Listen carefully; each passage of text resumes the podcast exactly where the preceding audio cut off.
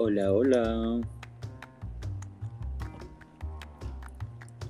Hola a todo el mundo, ¿cómo están? Ya se conectó Juliana, perdónenos. hola a todos, hola a todos, ¿cómo están? Mi nombre es Víctor de la Rosa. Y yo soy Juliana Chiple. Y juntos somos dos criticones en cuarentena porque conocemos que hay una línea muy delgada entre ser crítico y ser criticón. Y nos encanta y nos fascina cruzarla. Ay, estoy tan emocionada, Víctor. ¿Por qué estás emocionada el día de hoy? Pues porque tenemos un invitado. El día de hoy, gente que nos está escuchando, tenemos un invitado, es un conocido de nosotros, eh, de varios años, de hecho, que también es, es youtuber. Tenemos aquí como invitado a Alexis Blas de Pesadilla en la sala 7. ¿Cómo estás, Alexis?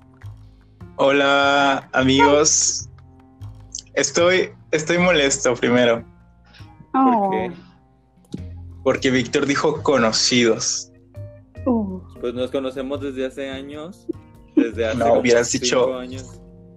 Amigos, hubieras dicho amigos. Somos bueno, amigos. somos amigos desde hace años. Nos conocemos de la, univers- de la universidad. Bueno, la ¿cómo verdad es que Muchas gracias por, por aceptar nuestra invitación. Sí, gracias. estoy muy, muy, muy emocionado. Eh, desde que, desde que vi que, que habían hecho este, este proyecto, sí me imaginé, sí me imaginé con ustedes platicando, la verdad. Ay, Ay, yo, de hecho, yo fui, yo este, le dije a Juliana, hay que invitarlo, de seguro no dice que sí, después de pagarte la cuota y, y, pues este el dinero La que, cobras, ¿verdad? La comisión. Sí. Este, ya después de eso que nos dijiste de que sí, pues eh, realmente me alegra tenerte aquí con nosotros porque pues tú también eres un emprendedor, iniciaste tu canal en YouTube, no sé desde cuándo, hace cuánto lo tienes y pues has ido creciendo bastante, ¿no? Sí. Sí, fíjense que sí, bueno, eh, más en cuarentena, en estos tiempos de cuarentena que le puse un poquito de más empeño, es cuando se ha visto el, el resultado. Pero ¿por qué no nos platicas de qué es tu canal, de qué va todo? Porque va muy con el tema de este podcast, del podcast, el podcast del Bueno. día de hoy. Bueno, ahí les va. Primero Sí. quiero saludar a las personas que nos están escuchando y que se están tomando el tiempo de estar aquí. Eh, estoy seguro que va a haber muchos amigos míos y les mando un saludo. Y bueno, di saludos, Chiple. Saludos. Saludos. Y bueno, mi canal se llama Pesadilla en la Sala 7. Les voy a contar cómo surgió. A mí me gustaba ver muchas curiosidades de, de películas. Desde pequeño miraba siempre en los DVD los, los efectos. em, no, ¿cómo se, ¿cómo se le llama, Chiple? Los Cuando detrás de cámaras. Sí, los making cámara. Ajá, making y of, todo, todo sobre los efectos especiales. Y yo los veía porque las películas de terror me daban mucho miedo. Entonces, entonces miraba el detrás de cámaras para saber que era una película y que nadie moría y que, y que Jeepers Creepers no era real. Porque él era ¿Qué? el Jeepers Creepers, el demonio. ¿No es real? No. No, no es real. Aunque, aunque se vea muy real, no es real. Y entonces miraba los detrás de cámara y ahí fue cuando empecé a, a saber de, de la industria del cine de, de terror y me empezó a gustar mucho. Entonces ya tiempo después eh, yo miraba muchos videos sobre, sobre películas de terror en YouTube, curiosidades, y no encontraba las curiosidades de Jeepers Creepers 2. Y entonces dije, bueno, pues lo voy a hacer yo. Y ya lo Oh. hice. Eh, fue el primer video y tuvo muchas visitas y ya lo borré porque estaba asqueroso, estaba muy feo. y Pero qué este padre. ¿Cuántos años llevas en YouTube? son como unos cinco, pero he tenido así mis tiempos donde de repente no hago nada y ya como desde hace dos años fue cuando, cuando empecé a ponerle más, más empeño a todo. Y pues ya en el canal encuentran eh, opiniones eh, de películas, curiosidades, recomendaciones Ujú. y lo que más me gusta hacer son como las teorías, teorías de, de algunas películas. Están bien Claro, geniales y tus lo que más teorías. me gusta de tu canal es que es solamente o más de terror, lo cual está súper padre. este, aquí nosotros nos enfocamos en la comedia romántica, más que nada, ¿verdad, Chiple? Eh, no es por voluntad propia. ya sé, es porque la gente lo pide, pero también, a mí en lo personal me gusta mucho el terror y me encanta cómo lo abordas. De hecho, yo también tengo canal en YouTube, pero nunca, nunca alarmé, o sea, de que no tengo tu, ¿cómo se dice? Perseverancia. Entonces, te felicito mucho y este y nos alegra como ya ya dijimos que estés aquí con nosotros y el hecho de que traigamos aquí a Alexis es porque vamos a hablar de una película de terror, ¿no es así, Juliana? Sí, claro que sí. Es una película que muy probablemente todos conocen y a lo mejor han disfrutado y si no la has visto, pues también está bien que nos escuches y pues así te a lo mejor y te ahorras verla, pues si no tienes muchas ganas. Pero la verdad sí está muy buena. La película es Feliz Día de tu Muerte o en inglés Happy Day, Day que fue estrenada en el 2017, que es del género slasher, pero también puede también embonar un poquito en lo que es la comedia. ¿Por qué no nos platicas? Yo digo que hay que darle el honor a Ay, sí. Alexis que nos platique de qué va la película. Tú que ¿Qué haces esto del terror. bueno, como ya lo dijeron mis dos amigos de dos críticos en cuarentena, eh, la película se llama Feliz Día de tu Muerte. Es del género slasher. El género slasher, bueno, eh, hace mucho que no veíamos algo, algo bueno. Eh, el género se desprende en películas como Scream, que es la más conocida, o hicieron el, el, verano pasado. Pero en estos tiempos no habíamos tenido una, una película tan no, no sé si decir buena, pero que sí generó todo como un boom en el 2017. Sí. Me acuerdo que en Facebook de que quién era el asesino y que y ya lo ponían. Ya te spoileaban la película. Bueno, la película nos habla de Tree. Tree es una chica, pues, muy al estilo de chicas pesadas. Yo creo que todos hemos visto chicas pesadas. Obvio que sí. Deberían de hablar de chicas pesadas ya. Siempre hablamos. Es muy serio? Es muy... sí, bastante. Bueno, yo, yo, les, yo les platico el comienzo y luego, luego ¿quién me sigue? Eh, Víctor.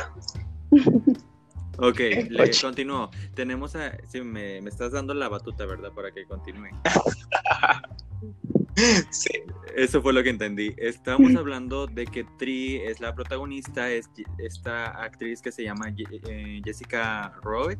La verdad no la conozco de ninguna otra parte, es una actriz muy de serie B, puesto que esta película, también hay que saberlo, se lo voy a contar más tarde, pero esta película es de un presupuesto bastante bajo que entonces los actores que aparecen en, ella no son tan conocidos, así que no esperes encontrarte una Scarlett Johansson ni un Samuel L. Jackson o algo así, pero es bastante buena. Nos cuenta la historia de Tree, que es una minger, una perra, que es blanca, rubia y americana, entonces tiene la vida bastante eh, fácil, que... Eh, pues es muy mala con la gente y está cumpliendo años justo este día y nos narra la historia de cómo ella va muriendo día tras día y la, misma película nos va dando pistas de quién pudiera ser el asesino. Tú mismo lo dijiste, Alexis, que en su tiempo nos spoilearon y todo, pero yo que la vi sin spoilers, al último me sorprendí porque la película nos trata de confundir, nos da pistas para que miremos a una dirección, pero luego resulta que es a otra, y es bastante entretenido la dinámica que utilizan, no es el slasher común y corriente, puesto que nos da una dinámica de, este, ¿cómo se llama esto? De viaje en el tiempo o bucle en el tiempo. sí, un bucle en el tiempo. Es un bucle temporal. Porque bucle, bucle temporal, puesto que cada que muere ella eh, despierta en el mismo día de su cumpleaños, entonces vamos a vivir el mismo día muchísimas veces, ¿no es así, Chiple? Sí, lo chido de, de esta película es que tiene como una premisa bastante sencilla, pero dentro de, su propio margen se desarrolla bastante bien y nos ofrece entre un montón de muertes como una trama así intrigante, ¿verdad? Que por qué ella está atrapada, no solamente es porque la están matando, sino porque ella también está atrapada en un bucle, porque son dos preguntas, o sea, ¿por qué la está matando a alguien todo el tiempo? ¿Y por qué está atorada en el mismo día? Ajá, ¿por qué está ese asesino? ¿Por qué solamente la quiere matar a ella? Es como su objetivo. Este, ¿por qué ella, si es tan mala, tan perra, nadie la quiere? Que este Y luego también a veces creo que no sé si ustedes también sintieron de que se lo merecía en ocasiones, como que te lo mereces, perra, qué bueno que, que estás muriendo. Entonces, este, les digo que esta película fue muy barata y se nota porque imagínense, están grabando la misma escena con el mismo escenario una y otra vez, entonces eso nos dice que, que a nivel financiero pues no es como que este, la gran cosa, pero recaudó bastante porque, porque realmente fue bastante, bastante sonada. ¿Tú qué opinas, Alexis? Pues sí, como, como último comentario que dice que dice Víctor, el, presupuesto fue muy, bajo. Eh, la productora de esta película se llama Blumhouse, que, eh, bueno, sí, sí, algo que la caracteriza es eso mismo, que hace películas muy buenas y entretenidas con un presupuesto muy bajo. La última que hicieron fue la del hombre invisible, que la oh. verdad... Mm, ok. ¿Ya, ¿Ya la vieron esa película? No lo sabía. Sí, ya, la, ya la vi. Yo sí la vi. Bueno, a mí me encantó, me encantó esa película. Eh, también tiene un presupuesto bajo y este es muy buena. La película, otra película eh, también fue la de Huye. ¿La vieron? Ah, sí, está bien buena. ¿Cuál? ¿La de Huye? La de Grau. Ajá. Sí, ah, esa. Ok, esa sí está muy buena. Ya la vi. Bueno, Fragmentado, Halloween, en la última, 2018, y eh, Nosotros. O sea, uh. lo bueno lo bueno de esta productora es que sí, este, como menciona Víctor, tiene un presupuesto bajo, pero eh, no lo necesitan porque las historias son realmente interesantes. La película de Get Out o Huye estuvo nominada a los Oscars. Y bueno, de, las más, de las más viejitas fueron las de Actividad Paranormal, que la verdad es así. Yo nada más miré la primera y las siguientes ya no las, ya no las quise ver. Se me Porque hay como 20, ¿no? Hay como 10 de, actividad paranormal. Ya sé. Y, y, volviendo a lo de la película, lo que menciona Chiple, eh, hace mucho que no funcionaba un, una película de este género porque siempre era lo mismo, eh, el género slasher, ver a un asesino em, con algún objeto puntiagudo que mataba adolescentes y era como que la misma historia. Y siento que esta película vino a renovar todo eso y a darle mucha frescura eh, por los elementos que utilizaron, esto lo del bucle del tiempo y por la protagonista.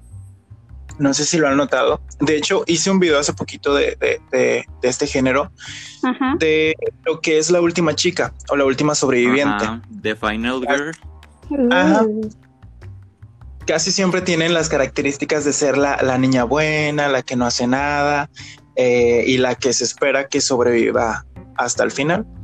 ¿Y qué pasa con, con Felicia de tu muerte? Que nos presentan a, a, Tri como, pues sí, como una perra. Este, a mí desde un principio me cayó bien. Eh, pero personas eh, es como que, ok, esta, ¿qué está haciendo? Porque es una grosera.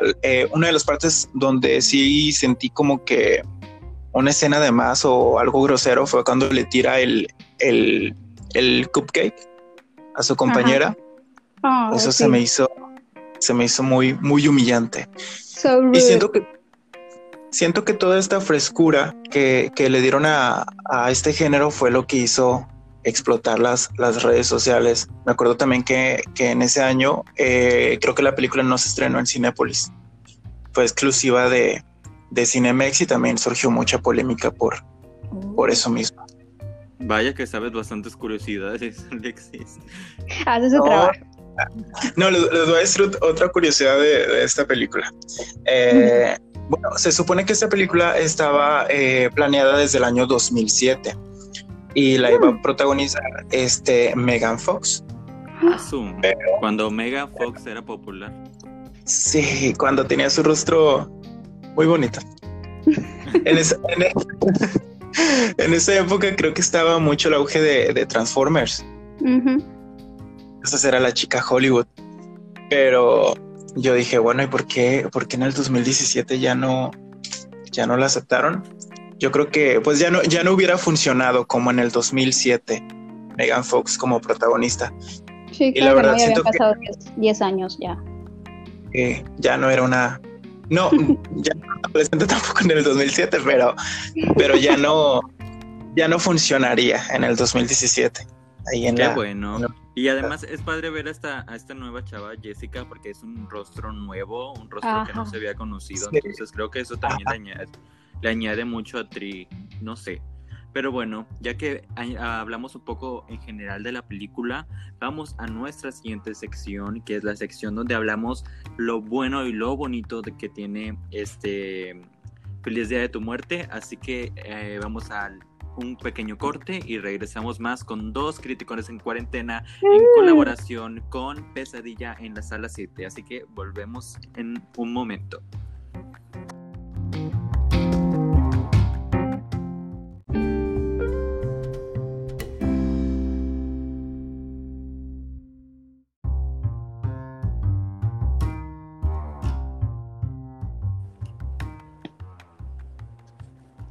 Hola a todos, ¿cómo están?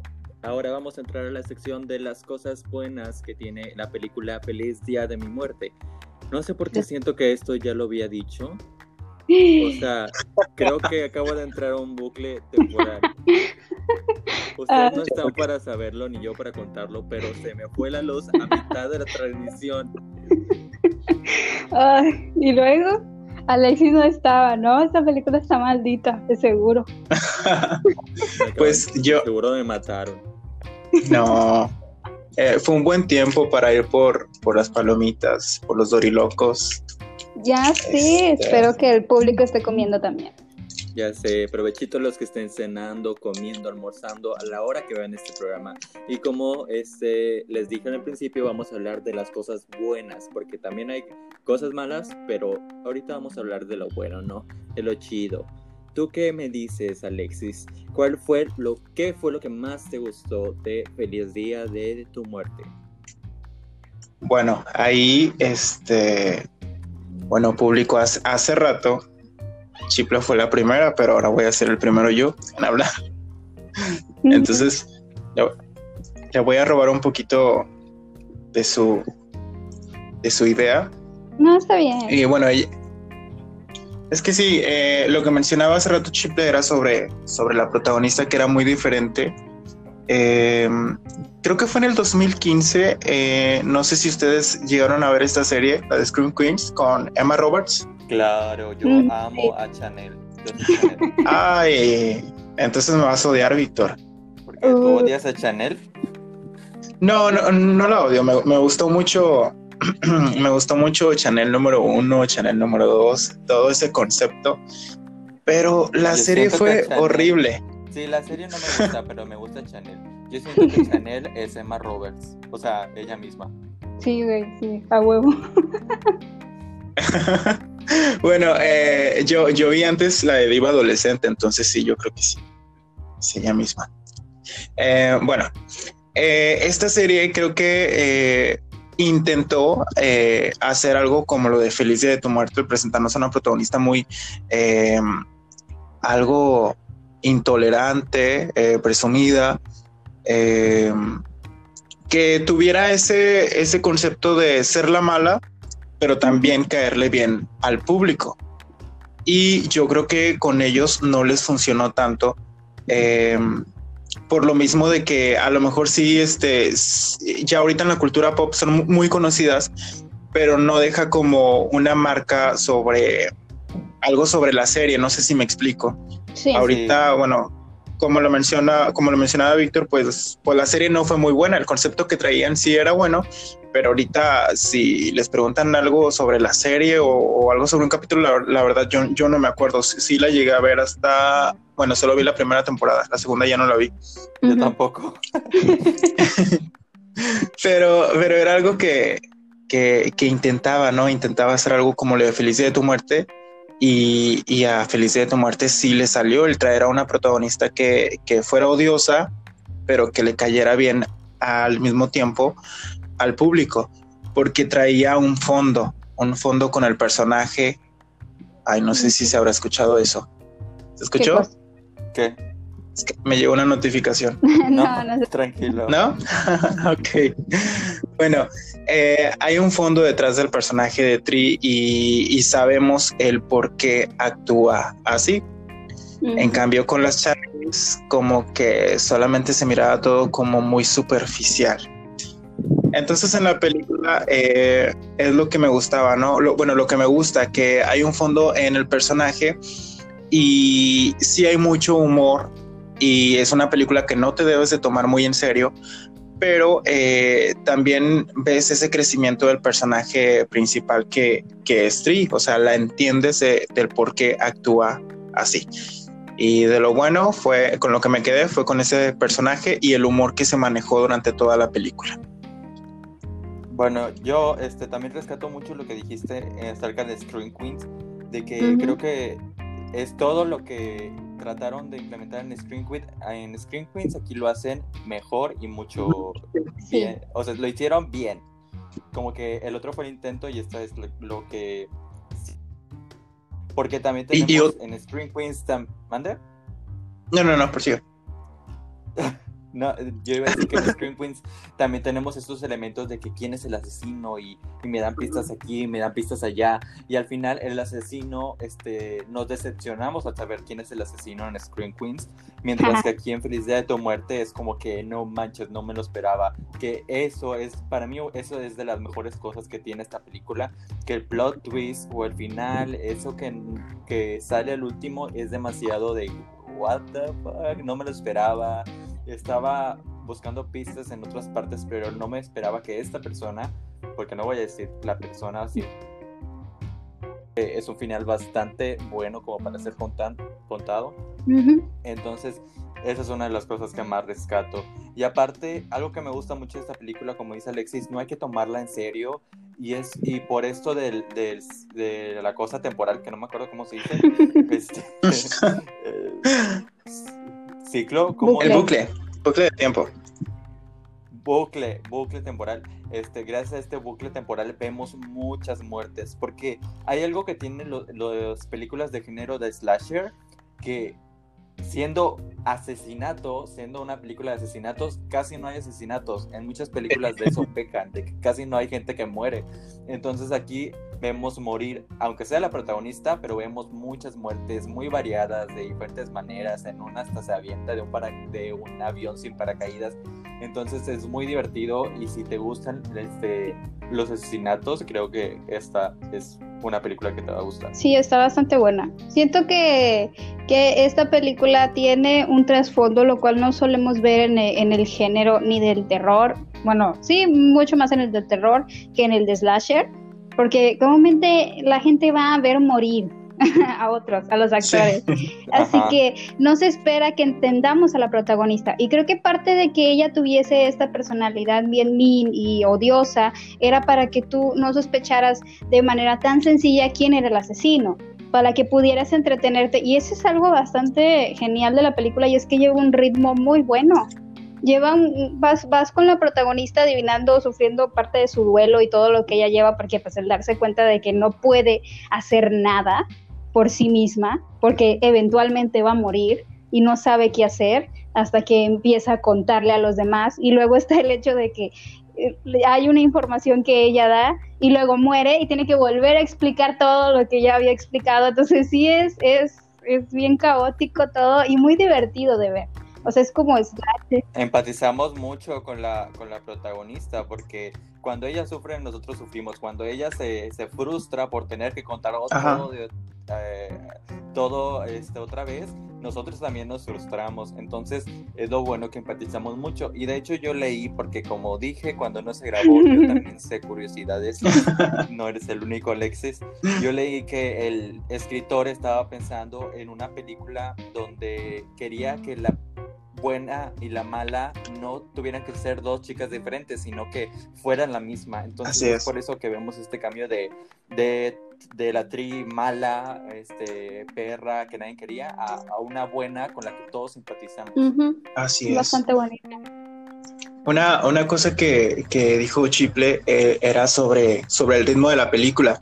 Eh, y como mencionaba Víctor al principio, es de bajo presupuesto porque utilizan los, las mismas locaciones y eso es algo eh, muy bueno en la película, que eh, supieron cómo, supieron cómo hacerlo, porque muchas veces te pones a pensar y dices, si van a, van a estar repitiendo lo mismo, a lo mejor me voy a aburrir de ver los mismos escenarios, de, ver a la actriz que otra vez volvió a repetir lo mismo o, explicarle a otro personaje. Así es. Pero no, no sucede con esta película. La verdad es que si, si la vuelves a ver una segunda ocasión, eh, podría llegar a ser, no, no, no creo que tanto, ni no las quiero comparar, pero tal vez es como esas películas como Chicas Pesadas que puedes ver mil veces y nunca te cansan. Sí, creo que tiene ese fórmula bastante chévere porque combina varios géneros. O sea, es no es nada más que vamos a verla morir y ya está. Entonces, ¿cómo es que empatizamos con ella? Porque a veces es una comedia romántica por momentos y luego es, un, es una película de terror y te da el ambiente de miedo y todo, o sea, la música, la falta de sonidos, ella diciendo, ¿quién anda ahí? Y todo eso y todo como que está limpiado. Entonces, sí, y por momentos es slasher porque tiene a este, a este antagonista que sigue exactamente los mismos parámetros que hemos visto en este género, de que no, no sabes por qué no se muere, cómo es que llegó tan rápido a ese lugar si ella lleva así como que una maratón, ya como dos o tres cuadras. Ya sé, cinco kilómetros corriendo. ¿Dónde está la policía? Anda en oh. círculos de como la de como la de Halloween, ay no. Nunca supe cómo ese güey llegaba tan rápido a las casas. O sea, sé que era un mastodonte gigante que rompía todo. y era muy lento. Sí, exacto. Ay, no, charrita. Y, y, no trata de tomarse en serio. La, la película sabe cuándo tiene, tiene que tener momentos así de terror, así como de tensión, y cuándo puede ser una comedia. Porque, por ejemplo, lo voy a comparar con películas de terror como El Conjuro, o Annabelle, o La Monja, que tiene mucha comedia involuntaria, pero según tú, pues, e-, ese final, no sé si la vieron la de la monja, tiene un final ridículo, me dio mucha risa, pero es como que, ah, mira qué serios somos, está haciendo un exorcismo y sacamos la sangre de Cristo, ¿de dónde chingados la sacaron? No lo sé, todavía no lo sé. Lleva de 500 mil años el Señor y ellos sacaron la sangre de Cristo fresquecita, así, casi, casi. Entonces, sí. Así, Juliana, no la cuestiones. Acabas, acabas de tocar mi, mi, punto débil, este, que son las películas del conjuro. La verdad es que las odio. Siempre, siempre. Ay, a mí me gustan. No, eh, hace muchos. las del conjuro. No, ah, bueno, a mí, ay, ya les voy a decir. A lo mejor Annabelle 3, que todos dicen que es la peor de todo, de todas las películas, me gustó un poquito. Em, pero sí, es... No la he visto. ¿No lo has visto? Yo sabía que existía. Ah, no, Annabelle 2, Annabelle 3. 2. Sí, sí está la 3, ¿no? No, no sé. Es que ya son bastantes. Pero Sí, es la 3. Eh, te digo que ayer estaba viendo Amazon Prime y me salió ahí a Annabelle 3 y yo, ah". ¿a qué hora? Bueno, la que viste estrenó el año pasado, pero fíjense que las personas siempre se me acercan y ya cuando saben que me gustan las películas de terror, siempre llegan y me dicen, ah, este, y no, que el conjuro, que Annabelle, siempre tratan de hacerme plática por, por medio de esas películas y yo en mi mente de, no, escogiste la peor, la peor para hacerme plática. Hay mejores. Bueno, ya habla, ¿qué tal si al final hablamos de nuestras películas de terror? Sí, estaría muy... Creo que sería como... Ok. Estaría muy padre. Pero bueno, cerrando esta sección y diciendo este, las cosas buenas que tiene esta película, creo que en su simpleza, en la simpleza de la historia, este, creo que se crea una muy buena este, atmósfera porque tenemos a la protagonista que cae bien, empatizamos con ella y aparte tiene un fondo que se entiende. No sé si la han visto, pero es que tiene problemas parentales, aparte anda de ahí de este, destrozando hogares, este, o sea, es, realmente es mala, pero luego es, es, la retomamos y se hace buena. este, tenemos un asesino que cumple con todos los estereotipos de slasher, pero los buenos, no los malos que todos conocemos que hartan, sino que realmente tenemos estereotipos de de slasher que, nos gustan y que siempre vamos a querer ver en una película. Sí. Entonces creo que al final podemos este, decir que en, definitivamente le recomendamos, a pesar de que ahorita vamos a hablar de lo malo, que también hay cosas malas en esta película. Así es. Entonces vamos a un corte comercial donde pueden ir como Alexis por sus dorilocos o pueden ir por, por su Ford Loco también. Ya sé por su bebida predilecta. Así que vamos a un pequeño corte y regresamos más en Dos Criticones en Cuarentena junto con Pesadilla. En la sala 7. Regresamos.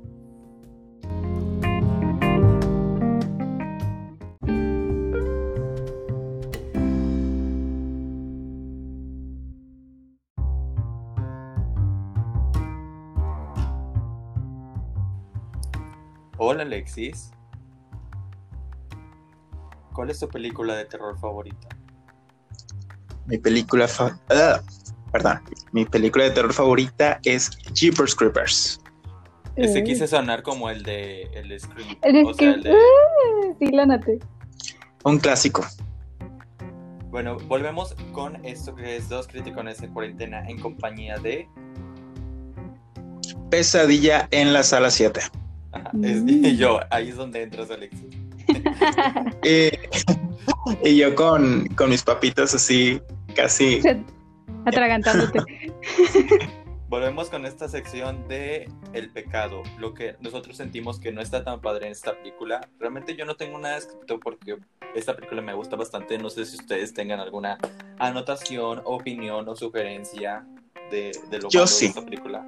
A ver, uh, a ver si, nos puede que nos ayudes. Bueno, Chiple, ¿no, ¿no quieres iniciar primero tú? No, quiero que tú inicies eso. Me encantas. Bueno, les voy a decir uh. lo, malo. lo malo de esta película.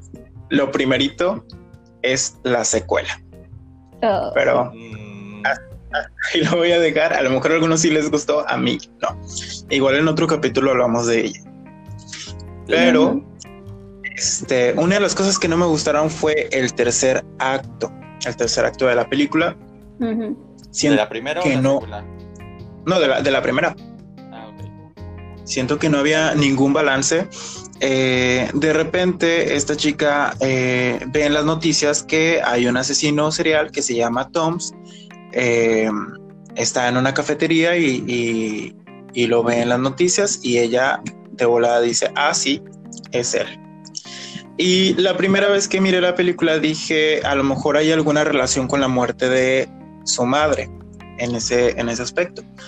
Pero no, ese asesino no tenía ninguna relación con su madre, ninguna relación con ella. Entonces ahí es donde a mí se me hizo un poco, como que pierde un poco eh, su toque. Yo sé que no hay que tomarlo muy en serio, pero esto se me hizo temas, creo que igual pudieron haber hecho alguna relación eh, eh, con, con ese personaje que lo introducieron muy de golpe. La verdad es que no se nota. Yo creo que casi nadie lo notó que, no había relación. Yo lo que me imaginé era que, que había hecho algo con la muerte de su madre, pero no. Fue como que pura casualidad que él. De hecho, la película sí dan, sí dan como una explicación. Bueno, no la dan, sino que sale una imagen de que. Al inicio. Este, no, de que cuando están presentando al asesino a este chavo que no me dijiste, no me acuerdo cómo se, dijiste que se llama, este, que salen las víctimas que el asesino mató y son puras muchachas rubias y este, o sea, del tipo de, de Tree. Entonces ahí cuando uno piensa, este vato va por puras chavas que se parezcan a Tri. Pero como tú dices, en ningún momento nos dicen eso como más explícitamente.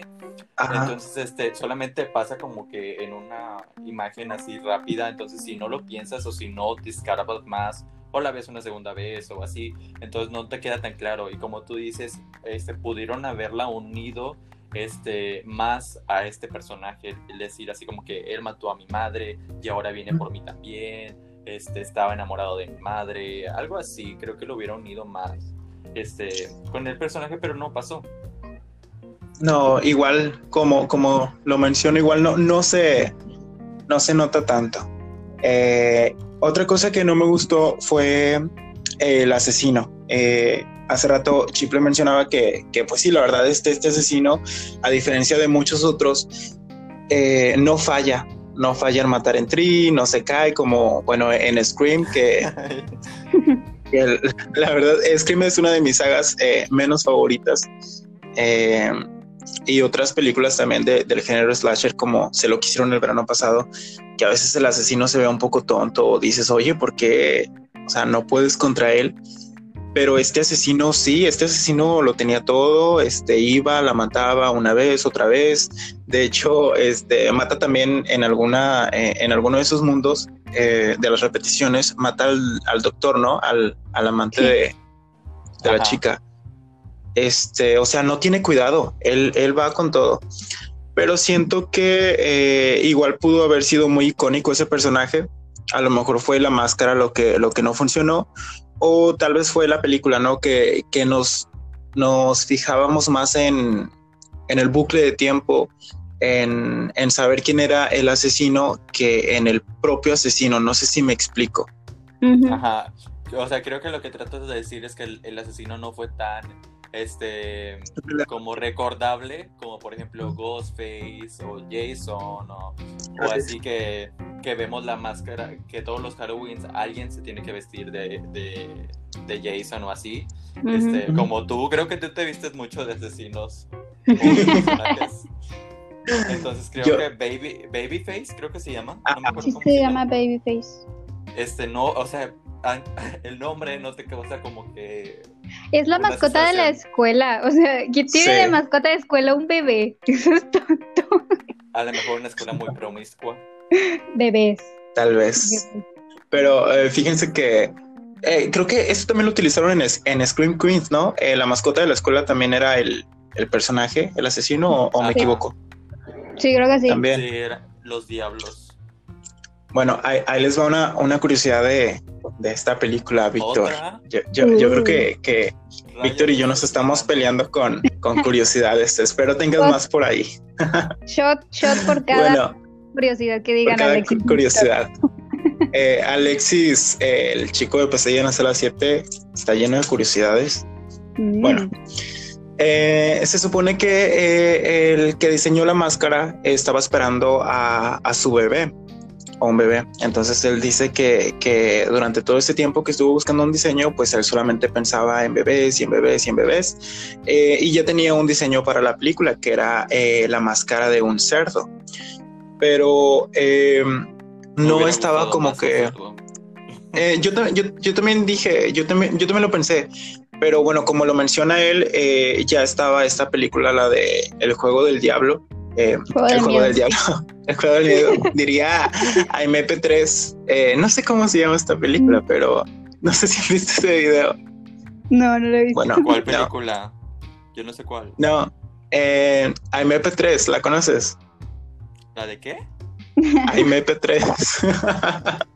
Chifre, ¿tú la conoces? No me, no me dejes morir en esto. sí, yo conozco, pero no he visto el video. No sé bueno. cuál sea. ¿No es la del juego del miedo, dijiste? Sí, es la del juego del miedo. Sí. Bueno, un chiste. Sí, ajá. Bueno, hay, hay un chiste local en la internet sobre eso. Pero bueno, igual algunas personas sí, sí, sí lo van a entender. El juego del miedo me da miedo. Ah, bueno. O sea, podría ah, haber visto otras miles de películas de terror, pero o sea, tolero. En serio, no. están muy buenas algunas. Bueno, este, entonces en esa película aparece alguien con una máscara eh, de un cerdo, entonces no, pues por eso no, no. Yo, yo creo que sí, como, como, bueno, ya no voy a dar referencias de películas porque luego es que luego se me imagina otra película y quiero dar una referencia y termino desviándola.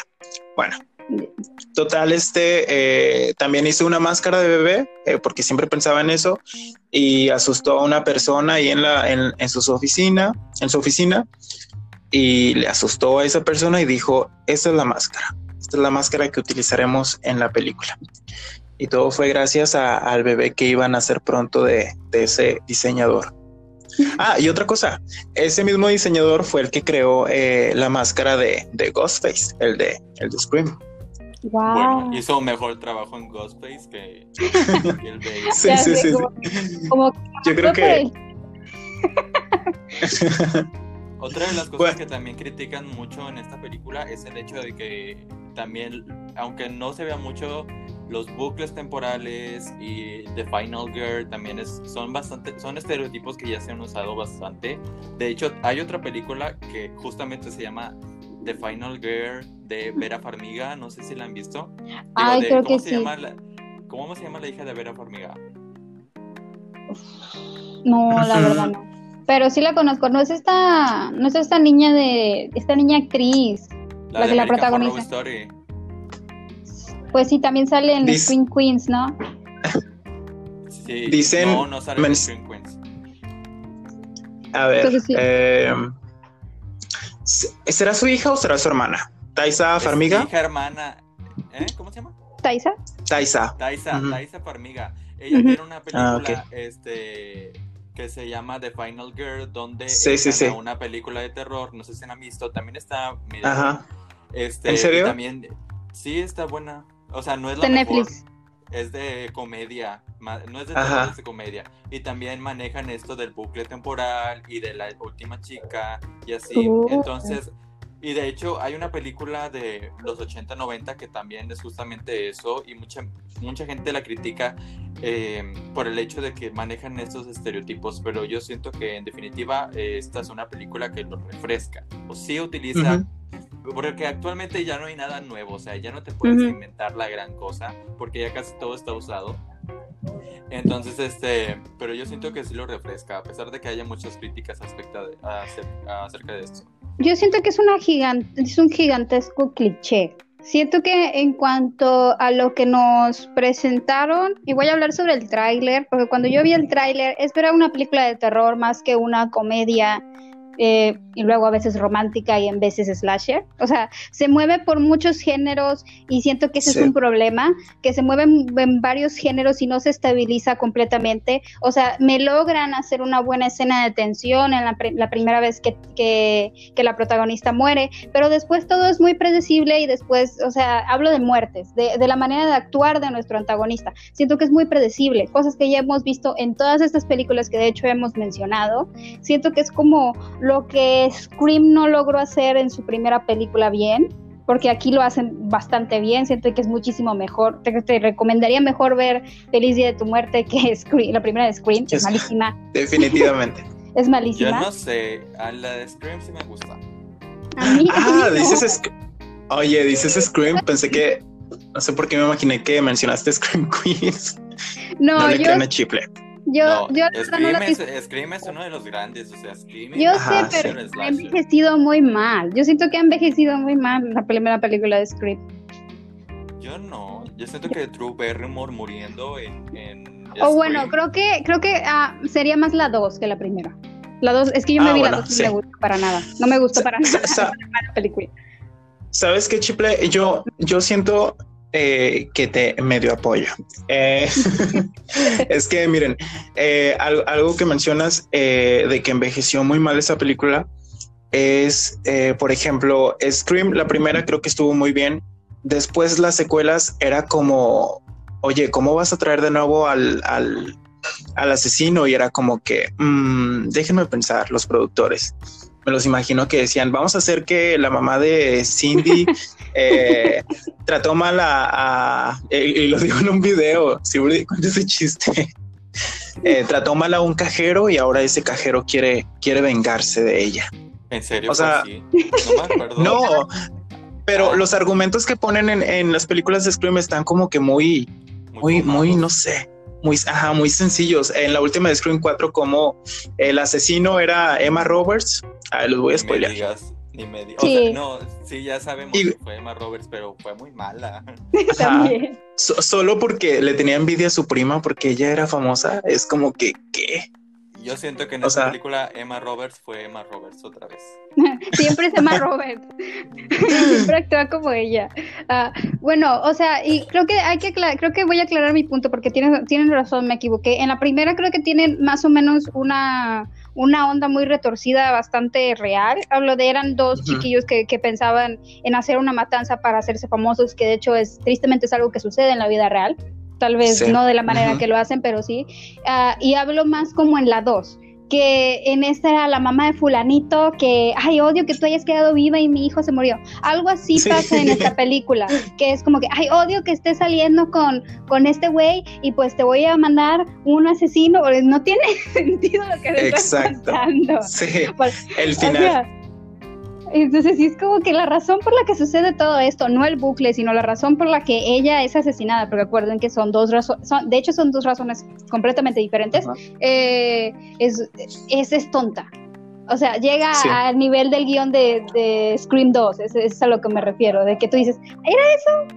Ah. Sí, de, de, hecho, eh, Tri lo dice a la chica, eh, que por qué haces esto y, y, luego le dice que porque se metió con, con el doctor y ella le dice, es, le, o sea, se queda como que asombrada y ella le dice, y también porque eres una perra. Y todos como, ah, ok. Esa es una, una razón más aceptable. Sí. Ya sé. Yo siento, no, mi padre también se murió en el accidente o alguien tu mamá mató a alguien, no sé, una cosa así, pero sí fue como que muy tonto y eso fue lo que le rompe la magia a todo esto, que de por sí no, lo, no, no es como que haya mucha magia en la película, si me van a dejar decir sobre eso. yo siento que sí hubo magia, yo siento que el, el bucle temporal cuando yo la vi en la primera vez que la vi, yo dije, es que está volviendo a vivir lo mismo porque tiene cosas que no ha podido cerrar. O sea, este, todo esto está pasando porque un Dios le está dando la oportunidad de volver a vivir para que complete esas cosas que no ha podido cerrar. Y luego, como tú dijiste, Blas, me sacan la secuela que le dan una explicación muy mala. Y ahí es donde... Rompe con todo eso que mencionaste. Y luego tenía unas cosas como que cada vez que resucita, todo lo que le pasó el día anterior se repercute en su cuerpo y se va a morir. Al final no se murió y se dio de un guamazo, tanto guamazo y santo guamazo. o sea, debería estar bien morida esa mujer y no. O sea, como que lo que formulaban al final lo mandan al caño, no tú, sino la propia película. Fíjate que es, que eso que mencionas eh, me gustó mucho porque yo dije, claro, o sea, estar eh, viajando en el tiempo tanto, tanto tiempo, suena un poco extraño, pero eh, tiene consecuencias que ella estaba sufriendo en su cuerpo esas, esas heridas, pero como lo dices, al final desechan esa idea y se olvidan de eso debió quedar en estado vegetal, pero no pasó. debió haberse muerto y ya. Y no, que, que, la secuela tratara sobre ese bucle temporal que en una realidad alterna ella logra sobrevivir. Porque abre un montón de realidades alternas al no tomar la misma decisión, que de hecho es una ley básica. Y ya, ya, eso ya es meternos en la física cuántica y eso ya es otra cosa. Sí, me estás confundiendo, soy psicólogo, no físico. Entonces. Somos psicólogos. La película. los, tres somos psicólogos, ¿no? Entonces, ese es un problema porque la película se mete en demasiadas cosas que quiere abarcar mucho y al final no lo logra. Y, una cosa que, perdonen por interrumpirlos, yo siento que no me hubiera molestado que no lo abarquen, o sea, que me hayan dejado con el hecho de que quién sabe por qué está pasando. ya sé. No me importa, pero si, a la 2 me sacan una explicación como lo hicieron, ahí ya es cuando me lo arruinan. Si no me ibas a dar explicación, está bien, fue la magia, fue Santa Claus, quien sea. Pero este, la secuela no. No, la secuela quiso explicar demasiado y, y pues al público. ¿Mm? No había razón para explicar. No. Como, como la segunda Dani Darko también no debió existir. Fíjate que yo no la he visto. No, no la veas, porque no debía existir. Así, exactamente igual a esta. Pero bueno, este, vamos a cerrar este bloque para ir a nuestra este, crítica final, nuestros pensamientos finales y darles nuestra calificación. Así que vamos a una pequeña pausa y volvemos. Adiós. Bye. Bueno, hasta Adiós. ahorita. volvemos ahorita, volvemos ahorita.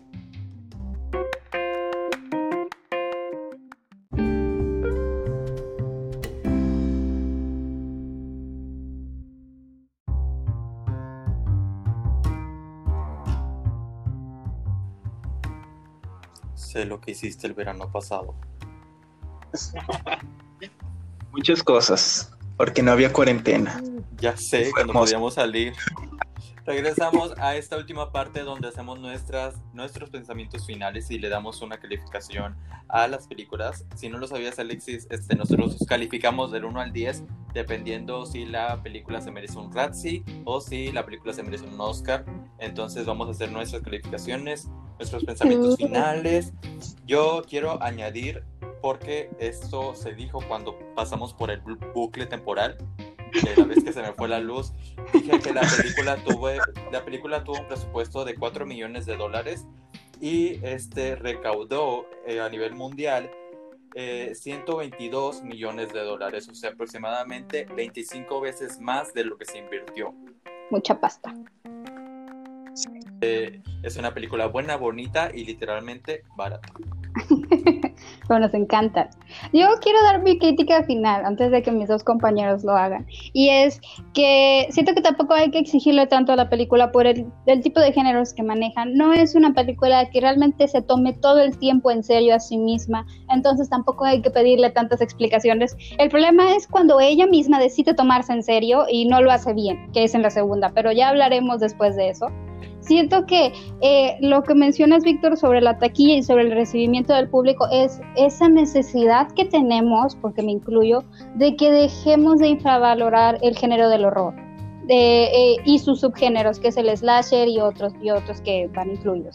Porque estamos cansadas de, la misma wea de muñecas diabólicas, de, de, fantasmas en casas, de este señor tocando esa canción de Elvis ahí a una familia poseída, o de lo que sea que se le ocurra a James Wan o a sus otros con pinches, o sea, del juego macabro. O sea, estamos cansados de lo mismo que nos están entregando y realmente nos gustó lo que nos dieron aquí, porque siento que estos últimos años, y, es, y especialmente me llamó la atención lo que mencionaste, Alexis, que esta casa productora es responsable de varios proyectos que han revolucionado el género del horror y que han tenido sí, yo creo que de las mejores películas de terror que han salido estos años. Entonces, como que algo diferente. Sí, nos gusta el falso documental, pero ya estoy hasta el gorro de demonios que no se ven y cámara que apenas se mueve. Ay, mueve una cortina el demonio. Uh, sí, a eso va a la casa. a moverme las cortinas. Entonces, sí estamos cansados de lo mismo, de posesiones, de la posesión número 1500 de alguien. Entonces, y ahorita empiezo a hablar en, en romano, así. Ya sé, entonces sí, y esto nos refresca, nos gusta y lo vamos a ver. Ya nos cansamos de irnos a besuquear al cine a ver películas de terror porque ya ni vas a ver la película, vas a hacer cualquier otra cosa, a echar desmadre o a comer palomitas. O si entiendes, porque no, no te llama realmente la atención o no es tan, no considero que hayan sacado tan buenas y son secuela tras secuela tras secuela, o refrito, o remake. Entonces, sí estamos como que con ganas de más y esto, y esta es una muy buena película precisamente como por eso. Como el, otra película que me gusta mucho de una rubia en, peligro, que es, ay, ¿cómo se llamó en español? Ah, bueno. sangrienta. Sí, Ready or Not, ah, está, también. Lo sabía, me encantó. Y, y otro que me voy a quejar es los mendigos títulos de las películas. ¿Puedes repetir cómo se llama la peli esta película en inglés, Víctor? Se llama lo mismo, Happy Death Day. Sí, se llama así. Una traducción casi exacta. Ah, pensé que habían hecho otra vez lo mismo en español, como que feliz día de tu muerte. O sea, ya sabes. Ah, sí, se va a morir, gracias por decirnos. Es que detesto algunos títulos en, en español que te dicen así como que Bruce Willis está muerto en esta película se llama Sexto Sentido, o sea, no tiene Entonces sí, esa sería mi opinión sobre esta película, que, que sí tiene errores, pero realmente lo hace muy bien en muchas otras cosas y es muy bonito de ver, al menos esta primera parte. Bravo. quiero seguir para dejar a, a nuestros invitados al final. Este, quiero hablar acerca de Rotten Tomatoes, porque siempre hablo acerca de Rotten Tomatoes, que es esta este web esta página web muy famosa de críticas que le dio 71. Wow. los críticos le dieron 71 a la película, mientras que la audiencia le dio 66, o sea, menos del 10% de diferencia, lo cual quiere decir que es una película bastante buena. Ya sabemos que cuando una película tiene más, este, que es como muy opuesta, de que más los críticos le dieron mucho y la audiencia le dio muy poco, o al revés, entonces es una película de dudosa procedencia, pero cuando está tan cercana a ambos este, criterios, es que es una película realmente buena y lo es. Como tú dices, Chiple refresca mucho lo que del terror en general, no solamente el slasher, porque sí lo hace mucho con el slasher, pero digamos, ¿cuántas películas buenas han sacado de terror en estos años? O sea, se producen miles de películas, se producen 10 películas de Omar Chaparro al año, pero ¿cuántas películas de terror podemos ver este, porque salió de que La Llorona, salió de que Anabel 3. La Llorona, una película pésima. Este, ¿Qué otra? Eh, no sé, ¿qué otra sacó James Wan?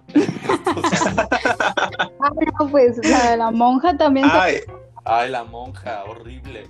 Este, y muchas no sé, películas más. entonces- horrible. Es que hemos han sacado películas tan malas. Pero nomás me acuerdo de buenas películas como Babadook, como Midsommar, como Get Out, como esta, como la de Ready Ah. O sea, que películas que realmente vi me gustaron y dije, ay, me paniqué, la verdad. Sí, sí. Es porque tú sabes y vas a ver esas películas buenas, pero la gente que a lo mejor este es más de, de lo que le pongan en la en la ca- ¿cómo se En la llama?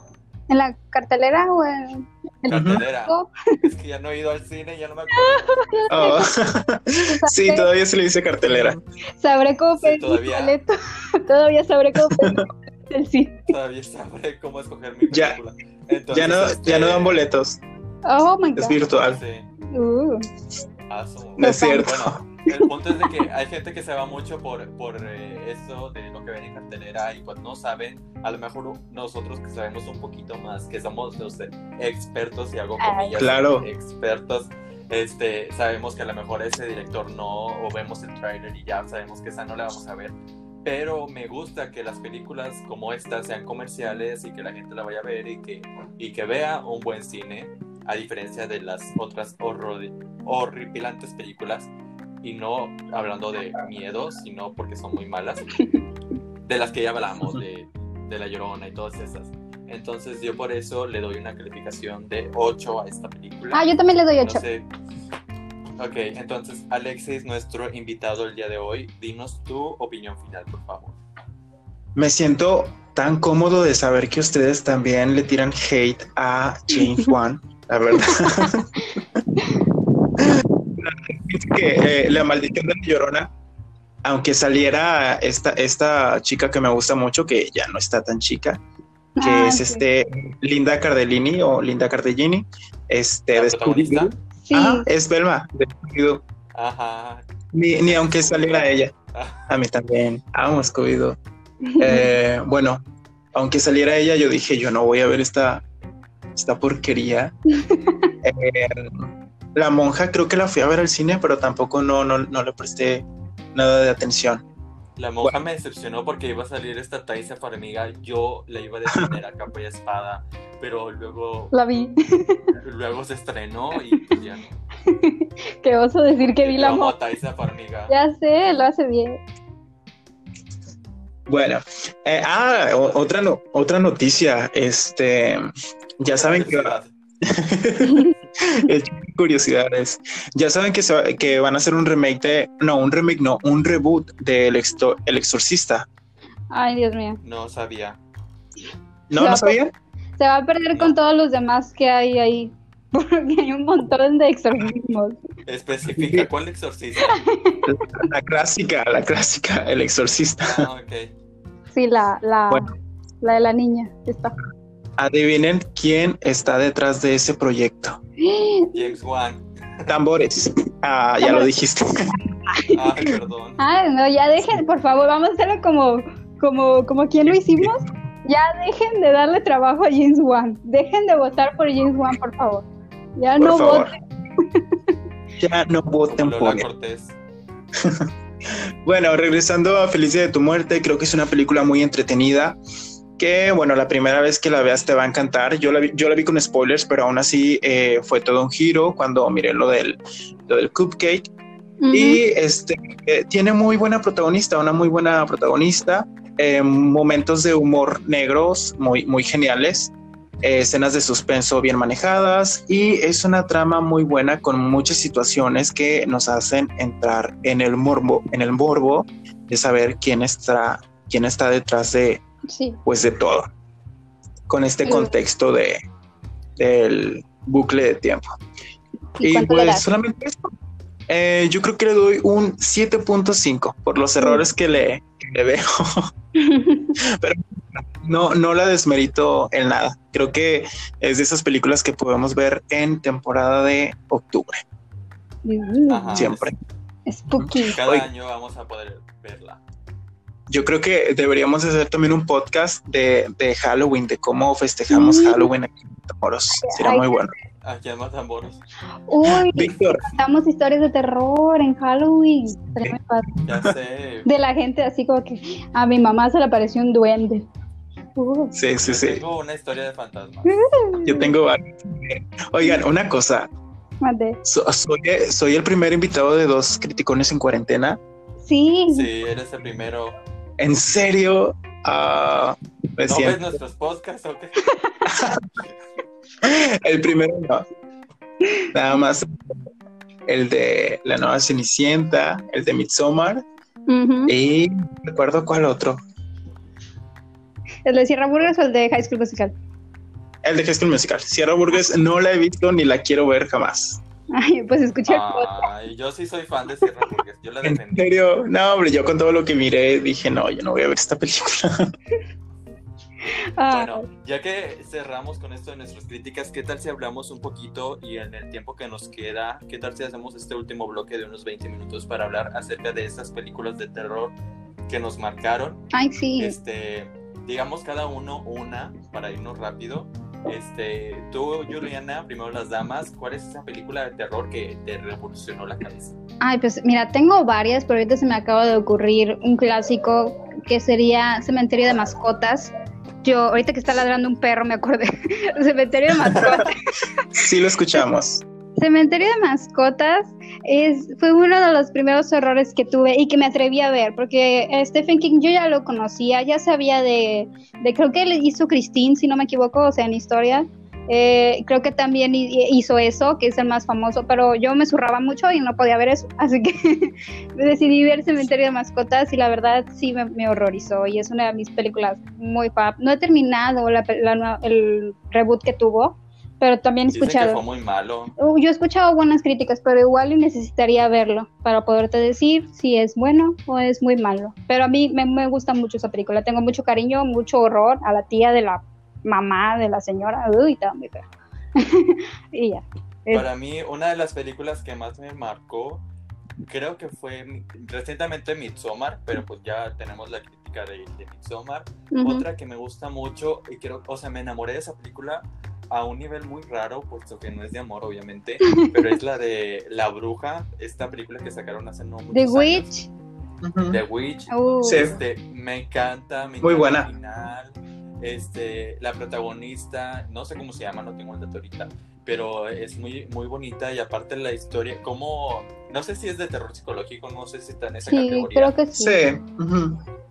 Entonces, este, me encanta cómo los personajes se van odiando a sí mismos y, y el final, este, no, es que no quiero spoilearla porque, este, no sé si hay gente que no la haya visto, pero, pero me encanta. Vean a ver. Estoy está- enamorado. Está muy buena.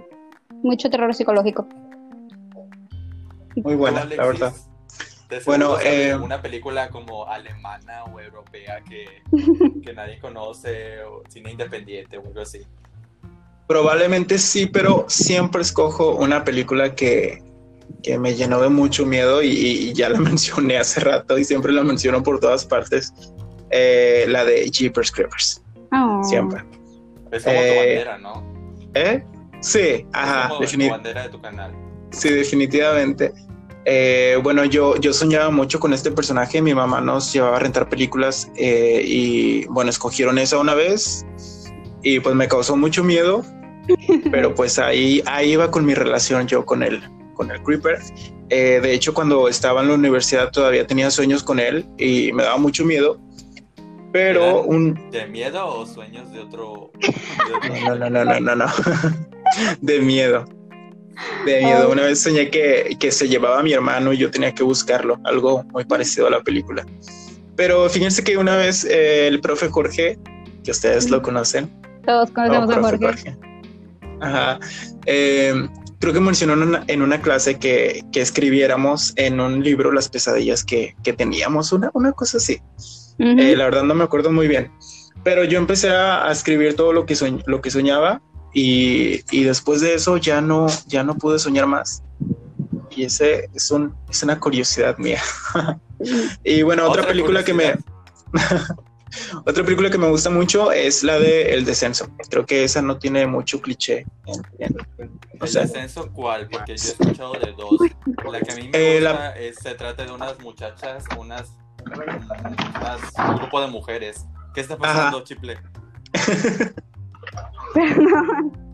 Juliana, ¿estás bien? No, es que se, tengo que cerrar la puerta, pero se escucha así como que raro. Ah, ok. Bueno, sí, la que tú dices también es, La, que, la que yo pienso. Es esa, me gustó mucho, la verdad. Este es muy buena. Bueno, yo otra película de terror es la de Tres metros sobre el cielo. Esta película me causó un daño psicológico tremendo. Ok, no. ¿Por qué? No, no me gusta. Odio a H, odio a. A, a Babi a Babi. Ay, no, qué nombre tan estúpido. Este, pero no, hagamos otra ronda porque todavía queda un poquito de tiempo. Juliana, otra película que te haya marcado así. Uy, sería la primera del director de. Ay. Sería la primera del director de. De Midsommar, la de Hereditary la adoré. Está horrible en toda la extensión de la palabra. Sufrí con esa película. Y ya estaba mayor, porque acaba de salir hace como dos años. Ya está mayor. O sea, la escena donde están en, todos oscuros y luego sale un hombre encuerado. Así yo, ¿por qué está encuerado? ¿Qué hace ahí? ¡Qué horror! No sé, dio mucha cosa. Estuvo muy padre. Yo, otra película, este que me, que me gustó y que me marcó por el hecho de que me, me hizo que me llamara más la atención ese género es la de La Maldición. Yo vi la versión de Sara Jessica Gellar porque me encanta Sara Jessica Gellar. ¿A quién no le encanta a ella?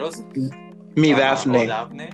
Ajá. yo la amo. Este, y entonces, este, y la vi, yo ya la vi de grande y ya no me dio miedo ni así recuerdo que la vi de chiquito y de chiquito yo lloré, o sea, de que esa película, este, de, chiquito a lo mejor me marcó, pero ahorita ya de grande ya no me da miedo, pero la disfruto, la disfruté bastante y me hizo mucho, me llamó mucho la atención el género de horror japonés o asiático en general.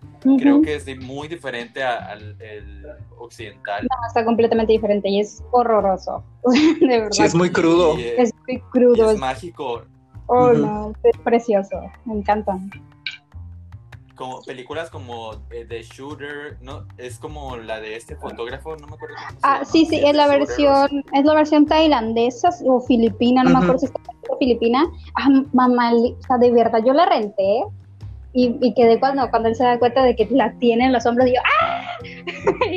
Quítamelo. Ya sé, otra película basada perdón, otra película basada en, el cine eh, asiático es la de La maldición de las hermanas. Ah, este, también. Me gusta bastante. me encantó. Es, es donde sale esta Emily Browning. Sí, también. Ay, a mí me encanta ella, me encanta en una serie a mí también. afortunados y me encanta en Soccer Punch. Yo amo Soccer Ah, yo amo a Soccer Punch, Víctor. me encanta no. ahí. Amo más a Soccer Punch. Ah, amo, amo tanto a Soccer Punch que le hice un video de 31 curiosidades en mi canal. No, son muchas ah, pues, curiosidades. Yo amo tanto a Soccer Punch que le voy a hacer un podcast de Soccer Punch. Invítenme, por favor. Ah, claro que sí. Hablando de, hablando de Soccer Punch, creo que es una película eh, también psicológica que no mucha gente entiende y es por eso que la gente no la calificó bien. Y Ajá, me, da mucha rabia. Pero, ¿qué tal? Y hacemos la propuesta ahorita, ¿qué tal si hacemos esta sección que no, no sé si tú sepas, Alexis, pero tenemos esta sección de no lo vemos, ¿cómo la llamamos? No, este, no, la entendemos, Pero igual la vemos. Pero, aún, pero igual la vemos. que donde explicamos películas que a lo mejor son muy complejas para la gente y nosotros las explicamos porque somos psicólogos y podemos hacerlo. Claro. ok, no. ¿Y qué tal si hacemos un video los tres hablando de Soccer Punch? Sí. Que juega mucho con, con, esto de la mente. Me encantaría mucho. Y sí, sí, sí conozco esa sección. Entonces estás invitado para que cuando hagamos el video de Soccer Punch te, tú estés aquí con nosotros. Sí. Bueno, eh, ya sigo yo en la ronda. Sí, sí, ya sigo. Bueno, la última porque ya vamos a pasar los 20 minutos. Bueno, no, no, no, les, voy a, no les voy a mencionar este una de terror. Hace rato mencionabas, eh, regresando un poquito al tema de, Felicidad de tu muerte, eh, donde decía sobre, sobre la magia. Yo también veo películas sobre amor y romanticismo, no, no se crean.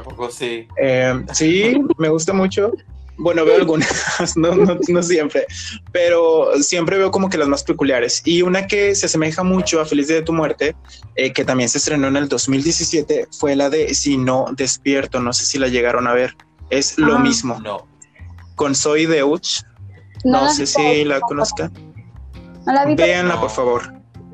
Ok, la voy a ver. Les va, les va a encantar. Es, es, lo mismo, pero sin el asesino. Y ahí sí hay un, un mensaje más, mucho más palpable eh, que, que en esta película. Pero eso no es de terror. No, no es de terror. pero se las recomiendo mucho. ok, gracias. Ok, pero, pero de una de terror, así el último. Una de terror em, que me impactó de pequeño fue la de El Aro, eh, la versión americana. Tuve, eh, la primera vez que la miré, tuve muchos sueños horribles, todavía me acuerdo y todavía me acuerdo de haber despertado en mi mamá.